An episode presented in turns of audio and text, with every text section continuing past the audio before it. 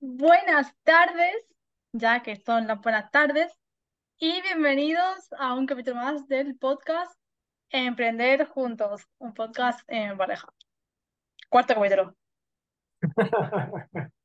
Bien, hoy capítulo diferente, hoy capítulo especial, porque estamos celebrando, no, en verdad no estamos celebrando nada, simplemente hoy se han dado condiciones especiales, estamos grabando en domingo, tenemos menos tiempo de la cuenta, estoy malo, eh, seguimos separados porque no ha querido venir. No, porque estoy malita y puedo pegarle lo que tengo. La em, infección, la infección que tengo te la puedo pegar. sí, sí. Eh, bueno, pues ya que hoy capítulo en condiciones especiales, no, realmente en verdad, condiciones especiales para nosotros, ¿no? Para la persona que Claro. escuchando este capítulo, le sabe mierda, ¿no? Lo que, lo que estemos, lo que nos esté pasando. La cosa es que hay capítulo. Esta semana no había, por mi culpa, porque se me ha olvidado subirlo. Por tu culpa. De todas las cosas negativas, siempre se sacan enseñanzas positivas. ¿Qué hemos aprendido en esta semana que se me ha olvidado subir el podcast? Pues que ahora tenemos siempre un podcast en recámara por si alguna semana por factores importantes no podemos grabarlo. ¿Qué te parece? Espectacular. Esto, ¿eh? Como Hay que mirar las cosas positivas. Exactamente, hay que mirar siempre el lado positivo. Eso es. Aunque recalcando, eh, trayendo, ah, como hilo, madre mía, en el capítulo anterior, que seguramente a fecha de que estemos grabando esto nadie lo ha visto porque no está subido, eh, que hablábamos del libro de eh, El sutil arte de que todo te importe una mierda, el positivismo, el estar constantemente positivo, ahí dice que no es bueno, no es uno de los buenos valores, Que es una mierda. Sino que no, ahí define que debemos dejar fluir nuestras emociones, ¿no? Eh, y no eh, ocultar, no, ¿cómo sale la palabra? Que no lo dejas salir para afuera. No de salir para afuera. No retener el, Vale. las emociones negativas ni forzar las positivas. ¿Qué te parece? Sí. Yo siempre te digo, no, es que yo siempre te digo porque tú eres el la típica persona que la, las emociones negativas las guarda. Y No. siempre, sí, antes, o sea, hasta hace poco sí. Entonces, tú siempre mm, te ha guarda- y, ah, y te sigue pasando de que muchas veces te guardas las cosas. Yo siempre te digo, estar mal es bien. O sea, es- estar mal es, eh, está bien porque tienes que expresar lo que sientes, tienes que darte, eh, ¿cómo se dice? Eh, como no la oportunidad, sino darte el permiso para sentirte mal, para pasar un, un par de días mal, para lo que sea.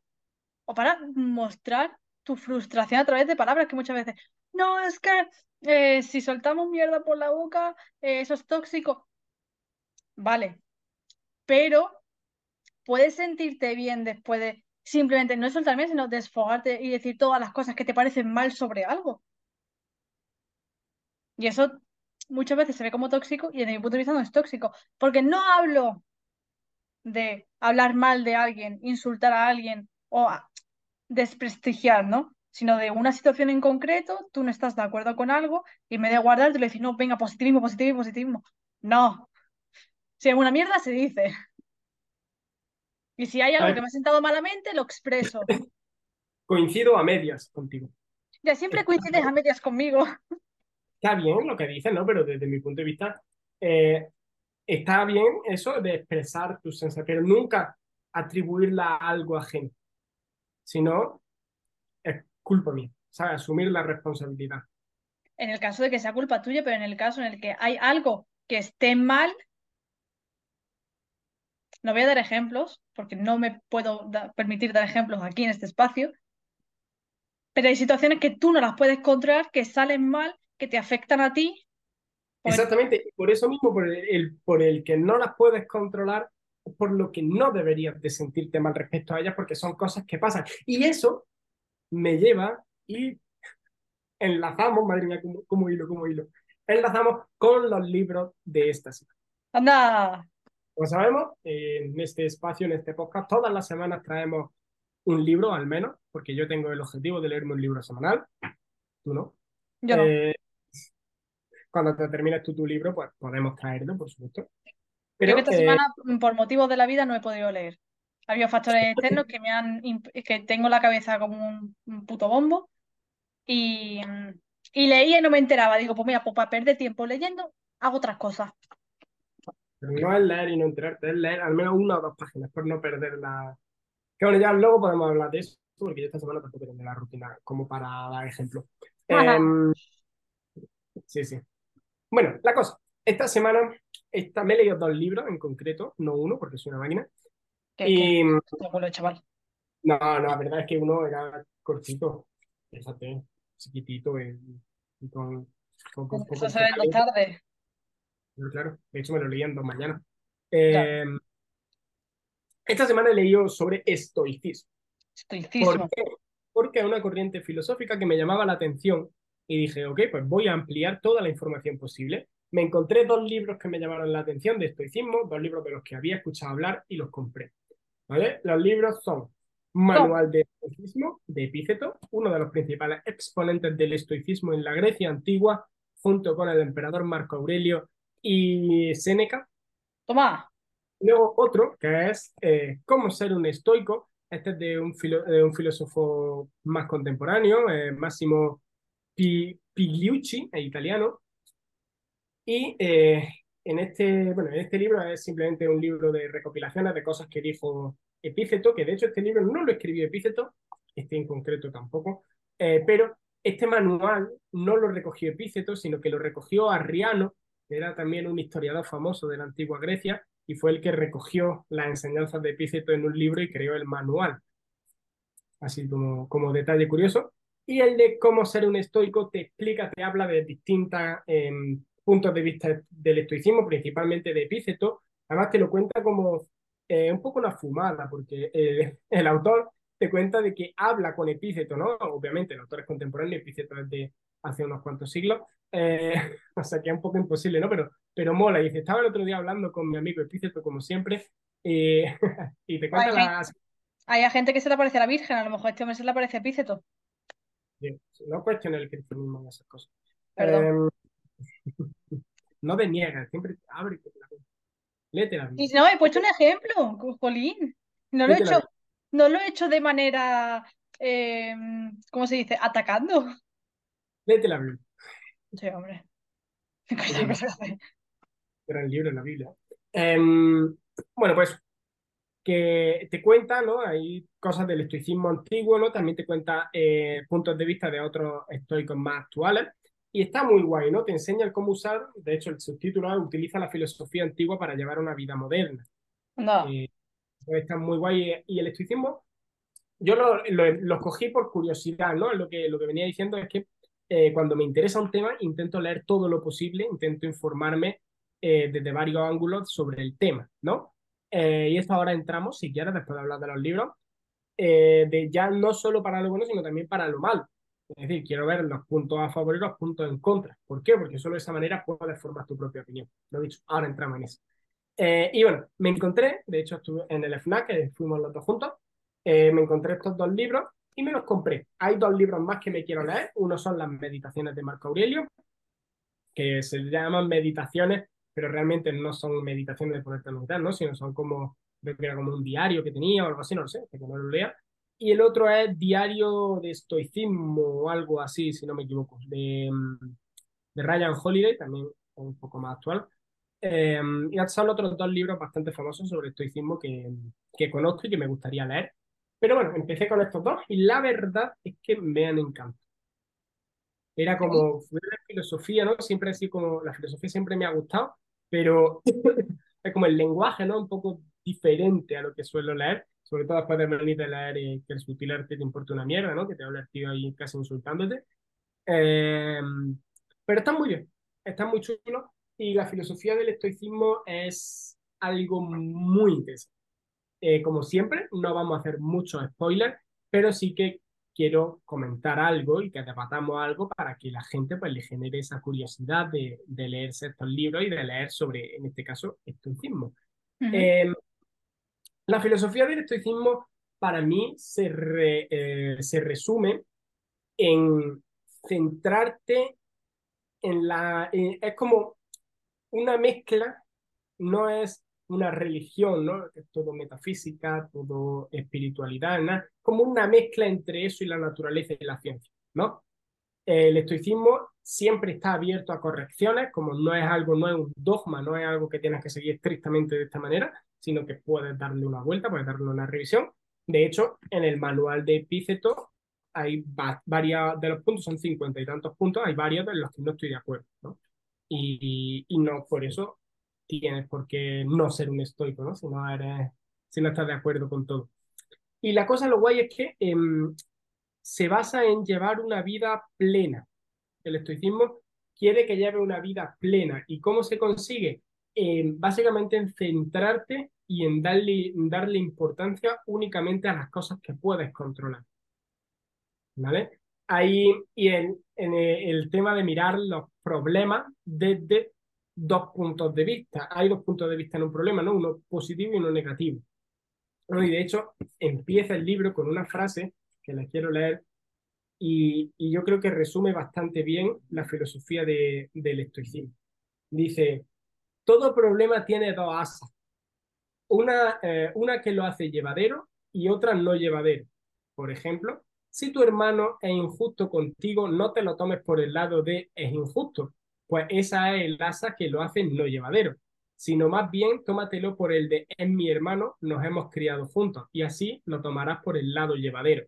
No quiere decir que eso le va a quitar importancia al problema, pero sí que lo vas a llevar mejor. Eso yo creo que resume un poco la filosofía del estoicismo, el afrontar los problemas y en generar la vida desde el punto de vista que controla y desde el punto de vista que la hace llevadera. Además, me gusta porque, perdón, estoy hablando mucho, ahora te, sí, sí, sí, sí. Ahora te pido tu opinión, pero eh, quiero dar también un poco más de contexto sobre el autor, sobre Epíceto, que es uno de los máximos exponentes del, del estoicismo. Otro de ellos es Marco Aurelio, que fue emperador de Roma. Eh, ¿De Roma? Sí, si me equivoco. Em, sí. Mm, mm, pero Epíceto fue un esclavo Epíceto fue criado como esclavo y de hecho era cojo. O sea, que lo tenía todo para que la, la sociedad que en la que vivía lo, lo repudiaran, ¿no? Eh, era esclavo y cojo. Mm, luego, obviamente, se convirtió en un liberto. Para quien no lo sepa, liberto es esclavo que ha sido liberado. Y fundó su propia escuela de estoicismo. Ahí, un poco de resumen. No sé qué opinas. ¿Quieres comentar algo sobre esto? Necesitaría un poco un resumen de todo, porque has hablado mucho, hay un momento en el que ya me he perdido. Oye, pues deberías de escucharme.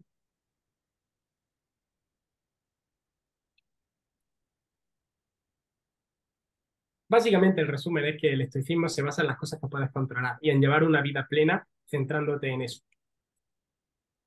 Vale, muchas gracias. Pues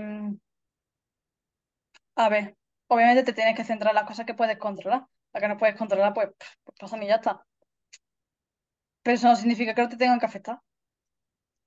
Al contrario, por el simple hecho de que no las puedes controlar, no deberían de afectarte. Debería de por lo menos eh, poner el enfoque, el punto de vista en, una cosa que no puedo controlar, no voy a dejar que me controle.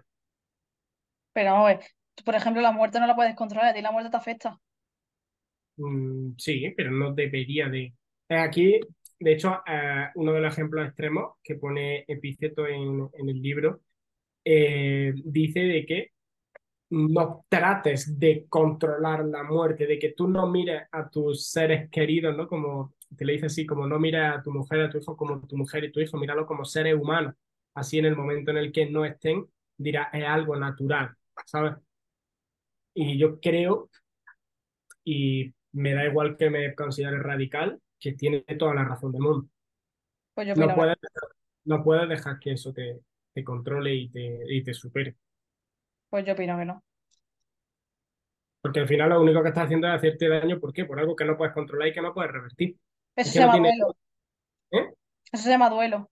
Y el duelo tiene que pasarlo todas las personas. Es una mierda. Pero, tiene, pero el duelo es natural. O sea, lo que está diciendo, el epíceto, epíceto, ¿no? O el otro, vale. Es que seamos máquinas No. Y no nos podamos permitir sentir dolor por la muerte, porque no es, como no es algo que podamos controlar, yo no, yo no tendría por qué sufrir. O sea, yo no tendría por qué mm, estar mal. Porque como es algo que no puedo controlar, no me puedo permitir, o sea, bueno, no es que me pueda permitir, sino a mí no debería de afectarme esa muerte porque no la controlo. Y tengo, y tengo que ver a mí, tengo que ver a mis seres queridos, a mis seres queridos, al igual que veo o cualquier otra persona. vamos, Pues no. no, te estás poniendo en el punto de vista extremo. Volvemos a lo mismo. Son Y, y esto que- también está poniendo en el punto de vista extremo. eh, no, ahí lo dice, lo dice con toda la naturalidad del mundo, ¿no? Lo dice con toda la.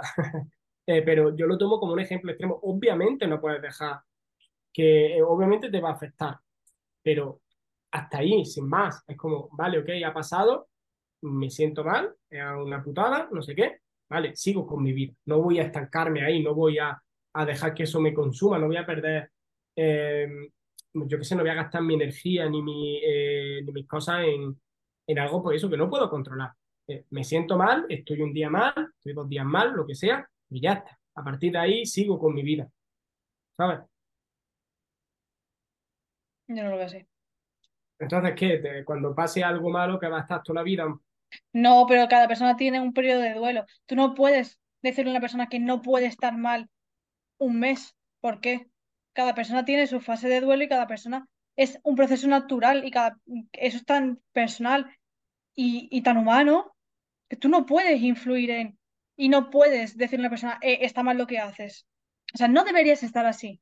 Pues no, porque cada persona tiene su forma de ver, de asumir una pérdida. Yo soy del, del punto de vista de que si te afecta durante tanto tiempo y tanto, es porque quieres. No por, es porque no te, no te estás centrando en superarlo en salir adelante, sino que te estás centrando en estancarte y en estar mal.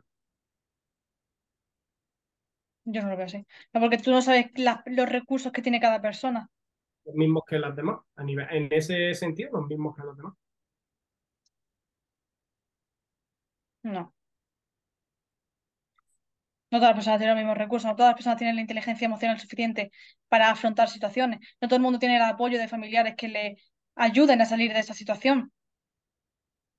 Pero, ah, volvemos a lo mismo. Es tu decisión el, oye, voy a hacer todo lo posible por salir de ahí. Te puede llevar más, te puede llevar menos. Voy a hacer todo lo posible por salir de ahí. Que el, voy a dejar que me afecte y voy a estar un mes mal. Entonces, para mí, un- un- al- cogiendo de como tiempo un mes, me parece algo excesivo. Pues yo no lo veo así.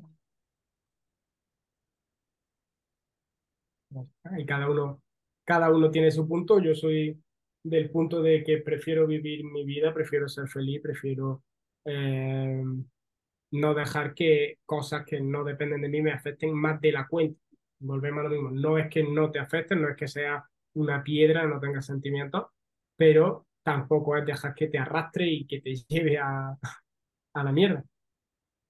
De hecho, en el libro de El sutil de que todo te importa una mierda, habla de lo mismo. Pues, Y eh, también, yo creo que también es una, esto ya es algo quizá más personal y por lo que he podido ver, eh, la gente de éxito, la gente que llega eh, a estándares altos, ¿no? Por ejemplo, la gente que tiene lo que tú quieres conseguir, ¿no? Ese tipo de gente, una de las cualidades que tienen es el salir adelante, el seguir adelante, el tolerar y el llevar hacia adelante las situaciones negativas. Y puede ser, volviendo a tu punto, puede ser que, vale, ok, eh, em, eh, estar tanto que no, haya, no todo el mundo tenga la misma pero es algo que puedes trabajar. Es algo que puedes trabajar y si te ocurre una vez, vale, pero ya la segunda ya tienes recursos y ya si lo has trabajado, no debería de, em, de pasar la segunda, la tercera, ¿no? Pues cada uno tiene su ritmo, pero es algo que se puede trabajar. Y yo creo, y esto ya eh, ligándolo ¿no? con un poco la otra temática del podcast, que ya no es solo desarrollo personal, sino emprendimiento. Si quieres ser un emprendedor de éxito y una persona de éxito, e incluso llevar una vida plena y una vida feliz, tienes que trabajar en esto. y no dejar que las cosas negativas te hundan.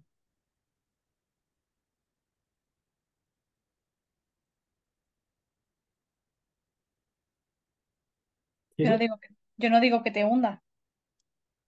Digo que mm, yo no, yo no te estoy diciendo que las cosas negativas te tengan que hundir. Yo digo que cada persona tiene unos ritmos y hay que respetar esos ritmos. Y que nadie es nadie para decirle a una persona que lo está haciendo mal. No, yo no te estoy diciendo que lo, está, de que lo estés haciendo mal. Te estoy diciendo de que eh, un periodo de tiempo muy largo, como un mes, que es el ejemplo que hemos puesto antes, es demasiado. Pero demasiado para ti. ¿Vale? Mejor para- para ti.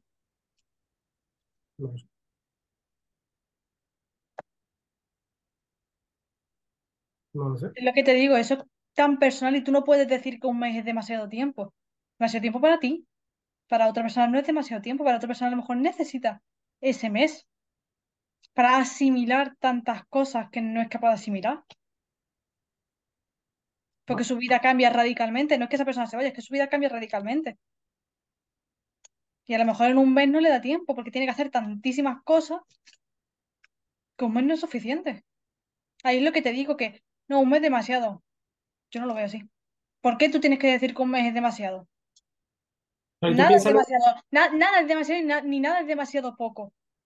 Es- vale, te lo compro, cada persona tiene su ritmo, pero vamos a mirarlo desde un punto de vista externo. ¿Tú de verdad estás dispuesta a tirar un mes de tu vida, de tu vida? Ya no estamos hablando de la otra persona, de la tuya, en estar mal por algo que no va a cambiar.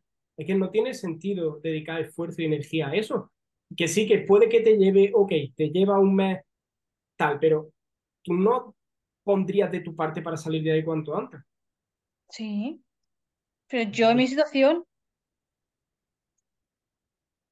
estoy hablando de, personas en general. Por eso digo, plan, aquí no, a cada uno sus cosas, ¿no? Pero yo creo que si teniendo esta actitud, porque a veces no todo el mundo va a tener esa actitud, ¿no? Pero si tú tienes esta actitud, la, la actitud de la que estamos hablando, no debería llevarte mucho tiempo volver a estar bien, volver a estar bien, llevarlo, vivir con ello.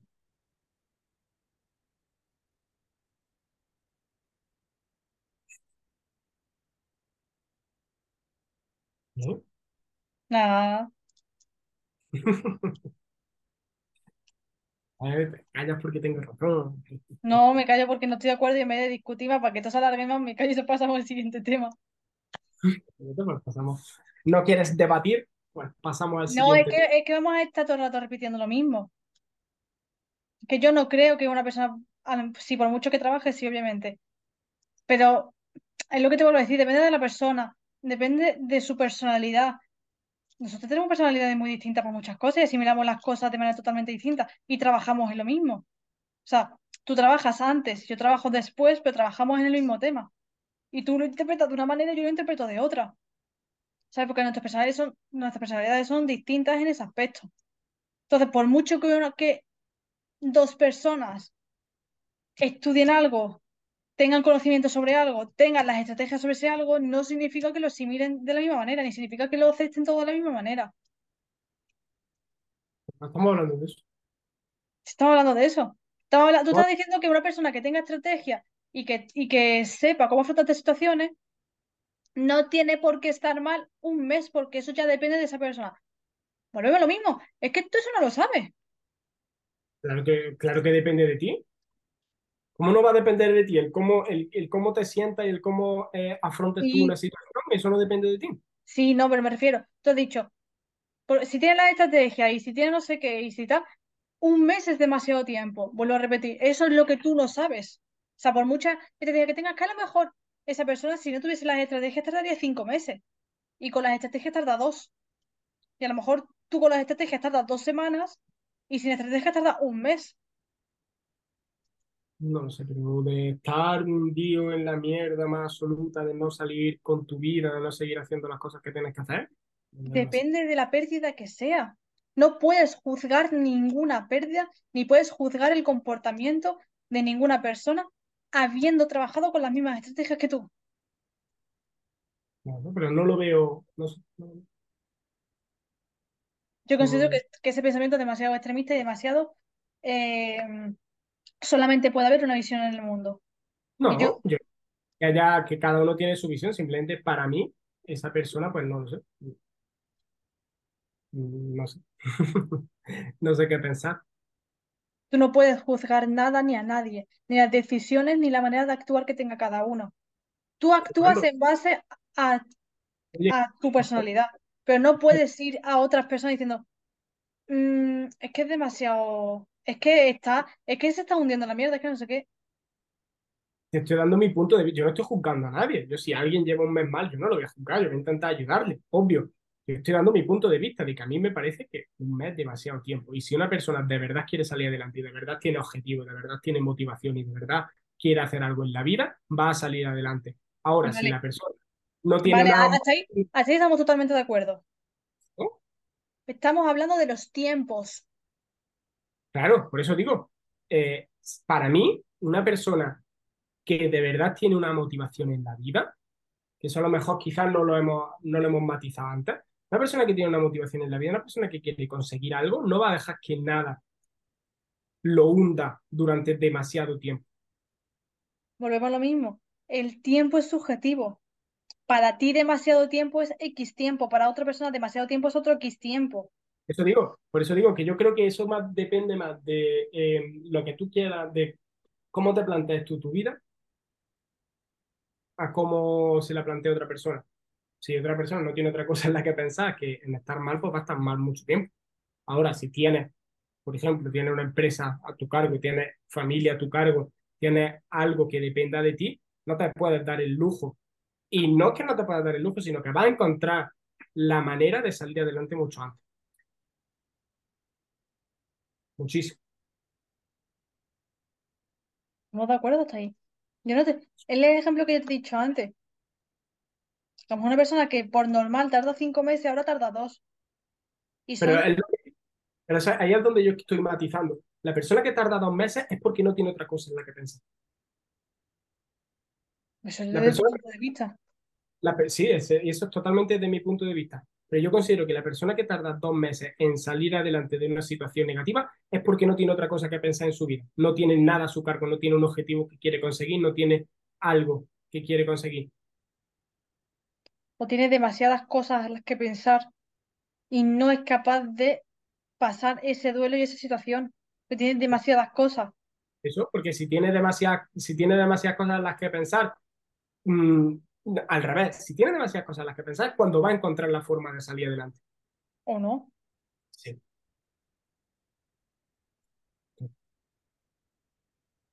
Desde luego que sí. Fíjate, eh, me pongo en, la- en el peor de los casos. Eh, ya no estamos hablando de una pérdida, de algo que tal, tal, tal. Vamos a poner en un desastre natural. Pasa un terremoto y se caen las casas. ¿Vale? La mayoría de gente, y esto pasa, la mayoría de gente en uno, dos meses, esa, la mayoría de gente no se queda en la calle, viviendo en la calle. Encuentra a alguien que los acoja, a alguien que no sé qué, a alguien que les eche una mano, tal. A eso es a lo que me refiero. No se están quietos. ¿Qué? Porque tienen que preocuparse de algo grande. Tengo, tengo que tomar eh, responsabilidad de mi vida, tengo que tomar responsabilidad de mi familia, tengo que tomar responsabilidad de lo que he perdido.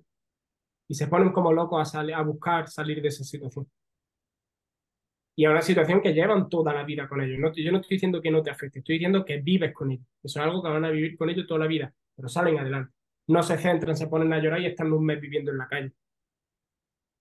¿Sabes? Esa- ese es más o menos el ejemplo que quiero dar. Ujú. Eh, que ya sé que estás de acuerdo, pero bueno. Y nada, pasamos al siguiente punto, si. Sí. Coño. Vale. Que quedan 10 minutos para que se corte. No hemos extendido demasiado en eso. No pasa nada, no pasa nada, pero un debate, el debate siempre está bien. ya. Alarma. La alarma. Antes de que suene el apago. Te toca, hoy toca mm, primero sección de pedagogía, ¿no? Si no me equivoco. Sí. Y mi sesión va a durar cinco minutos. Y la mía, cuatro. Perfecto. Vale, pues mi sección. Quería hablar de una cosa que ha pasado esta semana, ¿vale? Porque personalmente es una semana muy dura. En relación a lo que estábamos hablando antes, eh, en mi, eh, vaya, eh, por mi lado, ha habido una pérdida que no ha sido familiar directo, pero ha sido el padre de, de mi mejor amigo. Entonces, yo ya no por mí, sino por acompañarlo a él y por estar al lado de él. Bueno, lo que se Bueno, eso, si nos ponemos estrictos, yo también he tenido una pérdida familiar directa. No, claro, claro, pero no, me, me vengo a referir él. ¿Está relacionado a lo que voy a explicar, cojones? Vale. eh, en este caso, yo ya sabía que yo y todos sabíamos que esta persona iba a fallecer, pero no sabemos cuándo. Entonces, yo ya empezaba las prácticas. O sea, hice una formación y yo con la formación empiezo prácticas, ¿vale? Pues para las prácticas yo tengo que, junto con mi compañera Gemma, tenemos que preparar una serie de documentos, ¿vale? Esos documentos son muy extensos, eh, bastante, ya aparte de, de extensos, densos. Hay que hacer mucha investigación por detrás, hay que dedicarle muchas horas a, sobre todo, la investigación, el análisis y todo lo que hay por detrás, porque al final el- lo que es el documento se hace en poco tiempo, ¿no? Se hace en una tarde en una mañana, pero es todo lo que hay detrás de ese documento. Y, y bueno. Eh, lo que yo quería hablar es del gran trabajo que hemos hecho en, en equipo, ¿no? Lo que, la importancia del trabajo en equipo en este tipo de proyectos o en cualquier otro proyecto, ¿no? En, en un trabajo de la universidad, trabajo del instituto, trabajo de, de lo que sea, ¿no? Del máster y sobre todo trabajo en equipo dentro de un equipo de trabajo en una empresa o en un, o lo que sea, ¿no? En- o en un proyecto como estamos Gemma y yo, ¿no? Eh, no sé si por tema de contrato, como no me lo he leído del todo bien, no sé si puedo mencionar dónde estoy haciendo las prácticas. Pero bueno, es Mm, con... ¿Eh? Por eso no lo voy a hacer. Pero bueno, que es con una, es con una chica que le tenemos que vender a ella eh, la formación que está vendiendo, ¿vale? Hasta ahí se puede decir. Tenemos que vender su formación. Pero para eso tenemos que analizar la competencia, hacer, bueno, hacer un análisis de la competencia, eh, ver su oferta del programa y mejorarla eh, investigarla ya personalmente, hacer un análisis técnico de todo eso anterior, preparar un script de ventas, preparar un script de llamadas salientes, preparar un manual de objeciones. Tenemos que hacer muchísimas cosas. Entonces hay muchísimo trabajo detrás, son muchas horas. Entonces lo que yo quería decir es la gran ayuda que hemos sido la una para la otra, para este proyecto, porque había muchas cosas, por ejemplo, ella, la parte de la, del análisis de la competencia, supo hacerlo mucho mejor que yo en el sentido de que eh, no le costó tanto buscar información, contrastarla, hacer el documento, y en cambio eso a mí me costó muchísimo. Entonces, fue una parte que hice hasta cierta parte y después lo abandoné y dije, mira, nos ponemos mañana, yo ya con esto ya no puedo. Y en cambio, lo que es la mejora de la oferta y la investigación a la clienta, supe yo gestionarla mejor, por razones X, ¿no? Porque a lo mejor yo tengo más habilidad para eso, lo que sea, ¿no? Lo, que vengo a decir es que nos complementamos muy bien, porque una cosa es la que una no es capaz de hacer por factores que sean, la otra es capaz de hacer lo que la otra tampoco sabe hacer o, o le cuesta más hacer, ¿no? O sea que nos complementamos muy bien. Después, a la hora de analizar, por ejemplo, las llamadas, ¿no? Que tenemos que analizar llamadas para vender, saber vender bien el producto de esta clienta, para vender como ella vende, ¿no? Para coger técnicas y tal. Ella en las llamadas vio cosas que yo no vi y en cambio yo vi cosas que ella no vio. ¿Por qué? Pues porque cada una le damos una importancia diferente a aspectos distintos. Entonces, por ejemplo, la hora de hacer el script de ventas, ¿no? Pues ella apuntó preguntas que para ella resultaron importantes y en cambio yo le presté más atención a otras cosas que a mí me resultaron mucho más importantes que esa información. Entonces, cuatro ojos y dos cerebros ven más que dos ojos y un cerebro. y podemos crear un proyecto grandísimo y estupendísimo. Porque gracias a, y le hemos dedicado muchísimas horas, ¿eh? muchas, muchas horas de estar toda la mañana, toda la tarde, mm, de reunirnos siempre un rato antes de reunirnos con la clienta. O sea, es un trabajo durísimo el que, el que hemos hecho, pero quiero deciros que esto obviamente tiene recompensas por detrás. O sea, el trabajo duro y el saber complementarte con alguien, el no hacer las cosas solo o sola en este caso, que somos dos mujeres, dos, dos grandes mujeres, eh, el no hacer las cosas solas, ¿no? Y el, el comprendernos también, porque yo creo que esto es un dato muy importante. Bebe, mírame. Yo creo que esto es un dato muy importante, que es que las dos somos educadoras. Yo soy pedagoga y ella es educadora social, integradora social. Entonces creo que como compartimos una visión bastante em, similar a lo que es en preparar proyectos, preparar mm, trabajos, ¿no? Eh, la visión de trabajar, la somos muy eh, parecidas trabajando juntas y yo creo que eso también nos ha aportado mucho a ambas, porque aparte de darnos una visión laboral, nos hemos dado una visión educativa muy enriquecedora a cada una. ¿Sabéis? Entonces, pues, lo que quería comentar es eso de, sobre todo, el trabajo en equipo y el trabajo en equipo con personas que sean parecidas a ti, ya sea en cuanto a aspecto laboral, a personalidad o lo que sea. En este caso, yo con Gemma eh, he tenido la suerte de que somos muy parecidas en todo, o sea, en cuanto a personalidad, en cuanto a forma de ver las cosas y en nuestra visión en el mundo educativo. Es que eso es lo que nos ha ayudado a la hora de afrontar estos proyectos tan complicados, ¿no? Que mm, complicados en cuanto a laborioso, no en cuanto a dificultad. Yo digo, dificultad a lo mejor tiene dificultad porque es algo que a lo que no estamos acostumbrados nosotros desde nuestro panel educativo, que esto es algo más empresarial, más de marketing, más de parte de Raúl, ¿no? Pero gracias a que las dos tenemos una visión educativa muy similar, hemos podido afrontar esta dificultad, ¿no? Y nos ha salido un proyecto muy, muy, muy chulo. Que yo digo que tanto la, tanto la clienta nos ha, le ha gustado mucho el proyecto que hemos hecho, ¿no? Y, y incluso lo, porque en el proyecto eran, ¿en qué consiste el proyecto? El análisis de la competencia, su oferta, los aspectos positivos de su oferta y cosas a mejorar que nosotros añadiríamos a la oferta.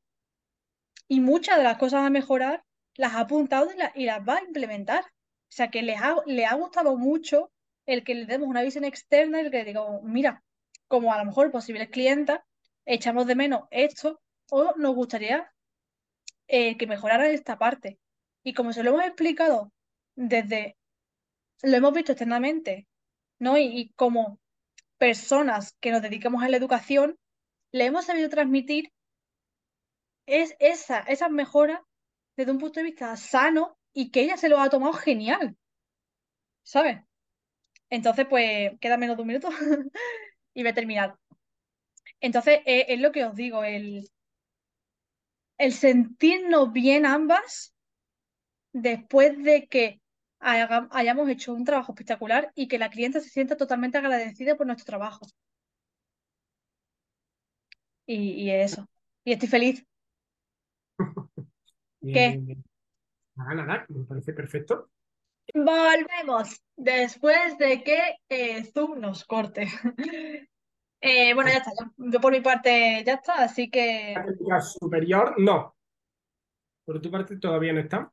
Ah, vale, perdón resume en una frase todo lo que has dicho eh, y cómo se enfoca desde el lado de la pedagogía, porque yo lo que he entendido, eh, no sé si a nuestros telespectadores le, le, habrás, le habrá sonado igual, a mí me ha sonado muy marketing, muy trabajo, ¿no? Muy, oye, he hecho un trabajo y el trabajo me lo, me lo han sabido reconocer, que eso es algo que muchas veces no ocurre y es algo que está de puta madre. Pero ¿Cómo se relaciona esto con la pedagogía? Vale. En una frase.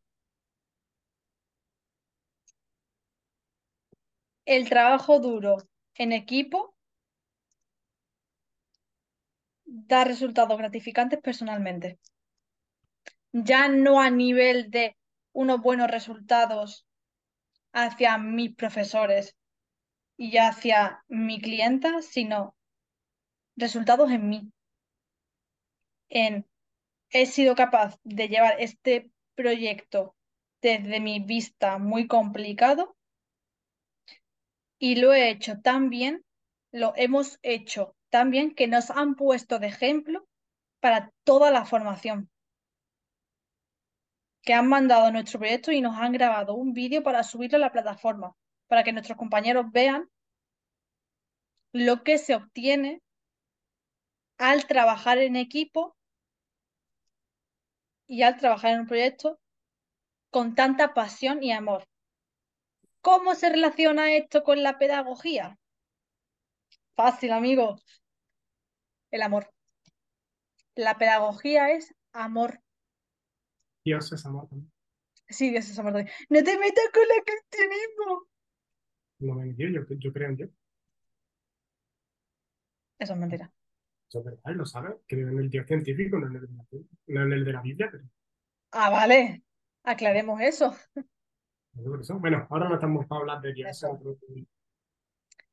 La pedagogía es amor hacia la educación.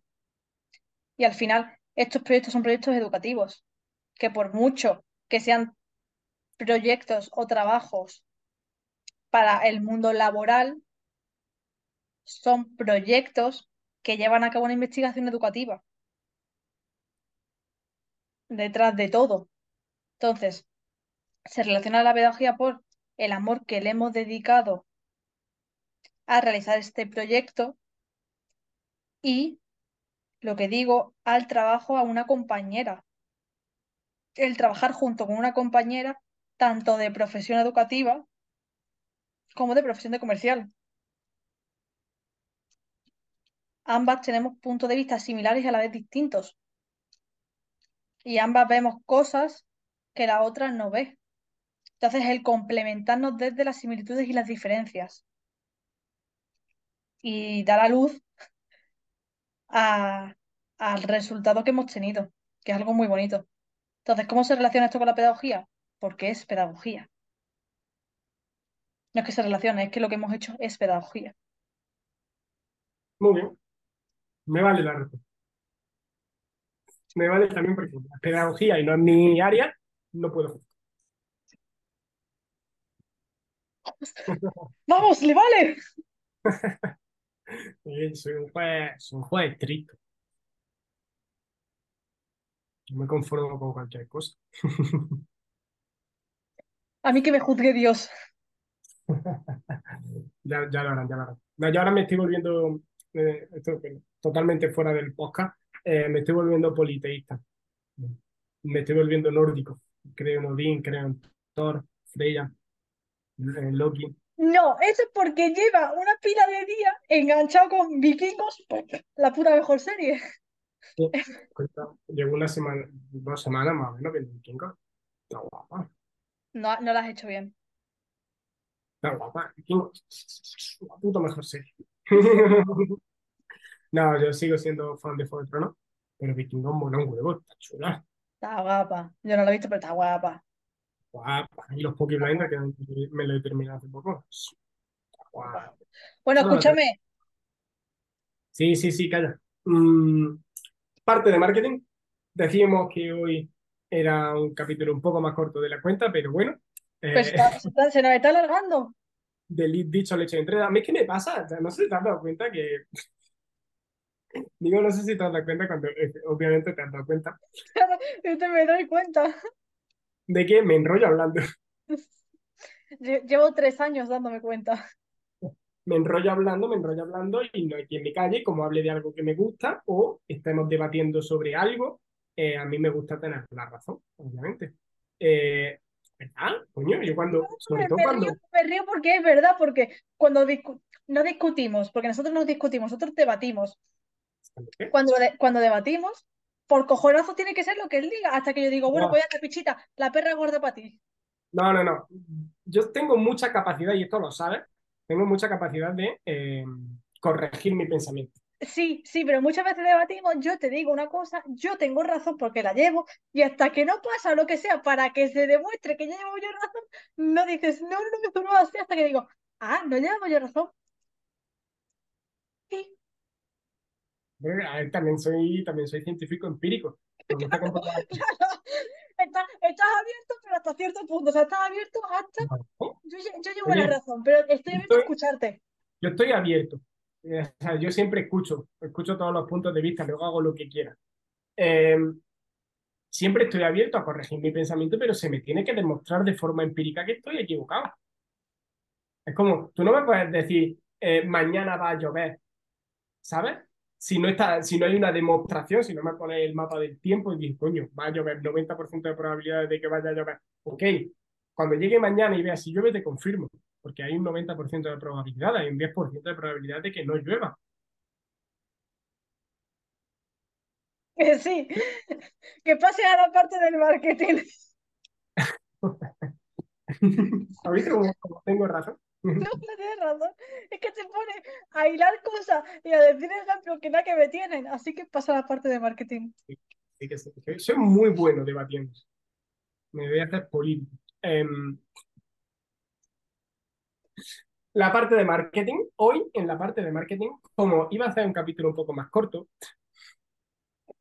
iba, eh, no me he preparado varias temáticas, sino que solo me he preparado una, que es un poco relacionado con lo que ha comentado ella, ¿vale? Sí. Pero ella, ella está comentando el tema de hacer las presentaciones eh, desde un punto de vista más de pedagogía, ¿no? Más de colaborar con otra persona. Yo también hago muchas presentaciones, ¿no? De hecho, eh, creo que lo hablamos en el primer capítulo, no sé si fue en el primer capítulo o en el primer capítulo que nunca salió. Eh, hablábamos de, de la envoltura de los productos. Creo que en el primer capítulo que nunca salió. Bueno, no lo sé. Eh, si no, lo hago un resumen rápido. Y es que una de las cosas eh, más importantes para, eh, para vender un producto es la envoltura, es cómo lo envuelve, el packaging, ¿no? A mí me, me encanta comprar, eh, hay muchas cosas que me encanta comprar por el packaging, ¿no?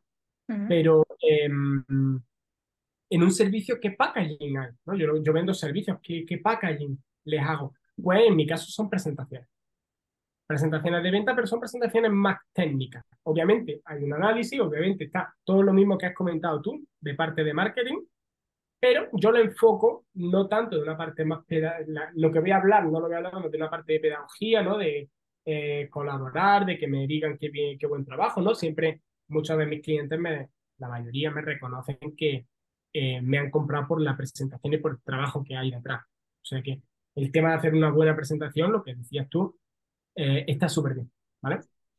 Eh, ahora, yo las hago solo, no las hago con nadie, y de cara a marketing, el hacer este tipo de presentaciones, ¿no? Enfocando en la parte más de técnica de, oye, el perro, eh, eh, de, oye, eh, se puede hacer esta estrategia, se puede hacer la otra estrategia, em, y eso cuando se lo muestra al cliente aporta valor, ¿no? De cara a, sobre todo yo que vendo marketing, ¿no? Le, hago una estrategia de marketing a los clientes y eso les encanta por el formato de presentación que tiene.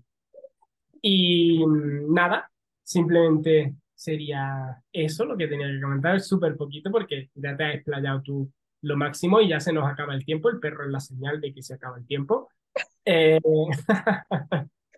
Sí, porque se va a formar mucho follón aquí y no se va a poder escuchar. Así que nada, despedimos rápido el capítulo. Eh, esperemos que os guste, está la campana sonando. Sí. Ya el siguiente podcast, yo haré lo mío más corto y Raúl se, se extenderá en su parte de marketing. No pasa nada, no pasa nada, yo hablo demasiado. Bueno, lo bueno es que hemos profundizado mucho en el, el estoicismo. Sí. Bueno, he visto la cara de Raúl, vamos con bulla, así Me pone- que Eso es que me ponen nervioso los perros ladrando. sí, sí, sí, sí, Eh, sí. Es que ahora llegan muchos perros allí y se ponen a, a ladrar y a, y a llorar y a chillar. Así que nada, Sí. Pues nada, muchísimas gracias por ver el podcast, capítulo 4 del podcast. Muchas gracias por acompañarnos. Danos like, compartirlo, todas las cosas que se tengan que hacer en la plataforma correspondiente a donde estéis. Absolutamente todo. Muchos besitos y eh, os queremos mucho. Así que pasad buena semana. adiós. Adiós.